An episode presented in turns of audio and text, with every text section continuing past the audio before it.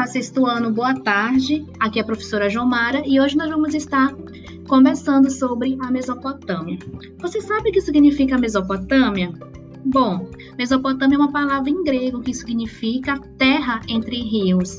Então, essa palavra, ela significa ela dá menção a uma região que está situada entre dois rios importantes da Antiguidade Oriental, que é os rios Eufrates e Tigre, tá bom? E essa região é muito conhecida e bastante estudada porque ali teria se desenvolvido né, os primeiros povos, os primeiros povos da antiguidade. Então, por isso ela é conhecida como sendo um dos berços da civilização humana.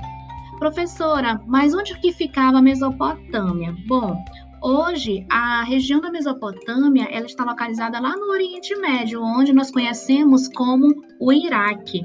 Mas, há cerca de 4 mil anos antes de Cristo, várias tribos, né, grupos tribais da Ásia Central e das montanhas da Eurásia, eles vão chegar a este local. Por que, que eles vão buscar esse local? Porque ali tinha muitas terras férteis e que estavam próximas dos rios. Sempre lembrem que rios é sinal de sobrevivência. Então, esses povos, eles buscavam essas regiões por ser férteis, próximas ao rio. Além do mais, tinha a vantagem de terem água que fornecia ali para eles o subsídio de pesca, ali eles podiam pescar, podiam se alimentar e se transportar de um lugar para o outro por meio dos rios, né? Então, pelos mesmos motivos, chegaram depois eles foram chegando vários povos nessa região e eles vão desenvolver também um sistema importante de canalização dos rios para melhor armazenar a água para a sua comunidade. O que, que seria isso? Ali, a região do Iraque era uma região de deserto, era uma região seca e quente. Então, eles foram desenvolvendo instrumentos para que essa água chegasse até as comunidades que eles moravam, tá bom? Então, eles são bastante conhecidos porque eles desenvolveram esse sistema de canalização dos rios para que eles pudessem armazenar água. Também criaram uma escrita que é chamada escrita cuneiforme. Por quê? Porque era uma escrita feita na argila. Para quem não sabe, a argila é uma espécie de barro e eles usavam material pontiagudo para escrever nessa argila e eles guardavam esse material cozinhavam, deixavam ficar duro esse material no sol, tá bom? Então eles criaram a escrita cuneiforme, registrando os detalhes dos seus cotidianos através de placas de argila, e eles também foram responsáveis por criar os igurates. O que, que eram os igurates? construções piramidiais que serviam de armazenamento de produtos agrícolas e de prática religiosa. Então, eram grandes templos, tá, em forma de pirâmide, e ali eles colocavam toda a produção que eles desenvolviam, né, todo produto que é, eles recebiam no final de suas plantações. E ali também nos igurates eles usavam aquilo como morada dos seus deuses. Ali na região da Mesopotâmia vai se desenvolver várias cidades. E as mais famosas são Nipu, Lagash, Uruk e U que datam ali a época de um dos povos que viveram ali na Mesopotâmia, datam ali a época dos sumérios, ok? Então essas cidades elas vão ser conhecidas como cidades-estado. Por quê? Porque elas vão ter toda uma estrutura, vai ter um rei ali é, organizando essa cidade, mandando no povo. Então essas cidades elas vão ser muradas, vai existir muitas pessoas morando nessas cidades-estados, tá bom? Então olha só. É, os mesopotâmicos também criaram os primeiros códigos de leis. Para que, que eles criaram esse código de leis? Para controlar a sociedade. Né? Então, eles vão criar as leis de Talião, que vai ser conhecido como o Código de Hammurabi.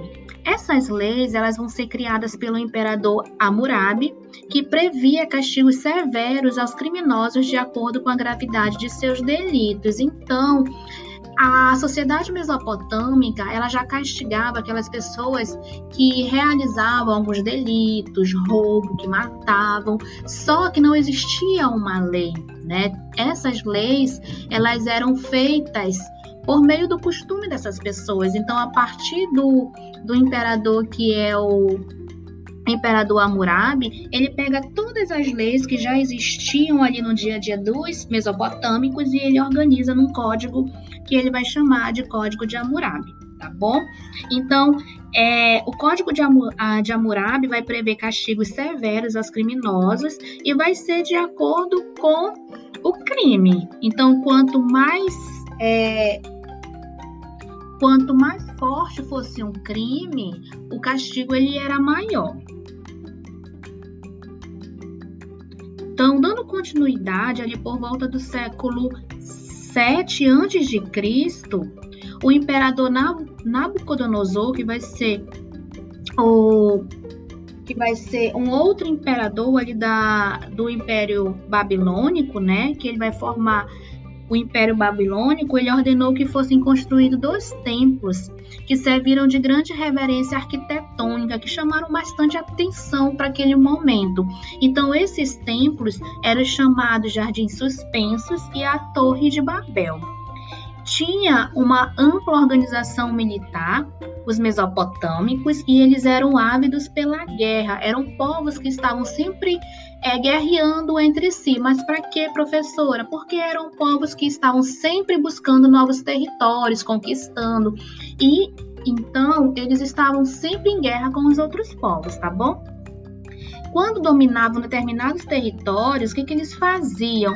Eles impunham castigos cruéis aos seus inimigos, como uma forma de intimidá-los e também como uma forma de demonstrar que eles eram um povo guerreiro, que eles eram um povo forte. Além destes, nós vamos ter vários povos que vão se desenvolver ali na Amazônia, na, na Mesopotâmica, perdão. Então, o que, que nós temos? Nós temos os babilônicos, nós temos os povos, os acádios, caldeus e amoritas, além de outros, tá bom? E esses povos, eles também constituíram a sociedade mesopotâmica. Professora, qual era a religião desses povos? Nós podemos dizer que todos eles eles eram politeístas. O que quer dizer isso? Quer dizer que eles adoravam vários deuses e tinham uma ligação religiosa com a natureza. Então, todos esses deuses que eles adoravam, é, de certa maneira, representavam algum elemento da natureza, ou o sol, a lua, tá bom? É, a natureza. Então, tudo isso, é, esses, eles adoravam vários deuses. Os povos da Mesopotâmia, da Mesopotâmia também desenvolveram uma economia através da agricultura. Então, é, eles se sustentavam porque eles trabalhavam na agricultura também e eles desenvolviam pequenos comércios de caravanas. O que, que, seriam as caravanas? Seriam aqueles carros pequenos e onde eles colocavam seus produtos que eles cultivavam, que vinham proveniente da agricultura, e eles passavam fazendo esse comércio com os vários povos que viviam ali naquela região, tá bom? Então, se nós formos pensar na economia desses povos, é a agricultura e o comércio em caravanas, tá bom? Com base em uma política centrada por um rei ou imperador. O que quer dizer isso? Que eles tinham um governante e esse governante mandava em toda a sociedade mesopotâmica, tá bom? Em cada cidade-estado, lembrando. Então, cada povo desse tinha sua cidade e tinha o seu imperador governando. Por volta do século V a.C., o Império Persa vai se fortalecer, é um império, é um outro povo que vai se fortalecer sob o comando do imperador Círio II, Círio II, e o Império Persa e o imperador Ciro II, ele não poupou esforços para tomar o poder dos babilônicos, tá bom? Que era um dos povos mesopotâmicos que tinham pleno domínio da Mesopotâmia. A conquista dos persas acabou com as primeiras formas de dinâmica culturais que marcaram a sociedade de origem mesopotâmica, uma das primeiras da antiguidade, né? Então, o que que nós podemos aprender com os povos mesopotâmicos, que eles eram povos extremamente organizados, que eles eram politeístas, que eles desenvolveram o nosso um dos primeiros sistemas de escrito, na de escrita Na medida que eles iam se organizando, iam crescendo, eles foram vendo a necessidade de se organizar e de ter o controle das atividades que eles desenvolviam, tá bom? Então, os mesopotâmicos, principalmente o Império Babilônico, ele vai ser ele vai ser dominado pelo Império Persa. Um beijão a todos, eu espero que vocês tenham entendido e agora vamos para a atividade. Beijos!